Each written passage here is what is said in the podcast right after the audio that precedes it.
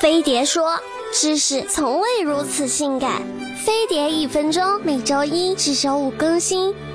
男朋友翻出去年穿的衣服，上面的霉斑和味道特别重。哼，愚蠢的人类，衣物保养都不会吗？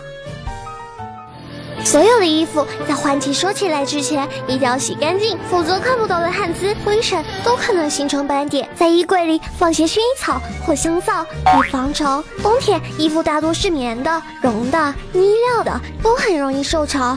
尤其到了夏天，雨多潮湿，隔一阵子拿出来晾一下，可以防止发霉。干洗剂长期留在衣服上，对衣服和身体都不好，所以干洗后一定要晾一下再收起来。春秋的套装、西服、皮质和麻质衣物容易皱褶变形，一定要挂起来。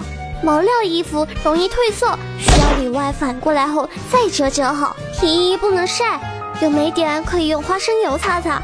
保养剂最好选择乳状的，水状的容易使真皮老化变形。夏季的丝质衣物要中性的洗剂单独清洗，而且清洗、熨烫都不能用高温。存放时先把衣服套好再挂起来，不然容易挂脱丝的。发黄的衣服在煮菠菜的水里搓一下再洗，效果也棒棒的。皮鞋皮包用过后一定要上油，存放时在里面塞些废旧报纸，可以防止鞋包变形。扫码关注飞碟说微博、微信，变身生活小达人。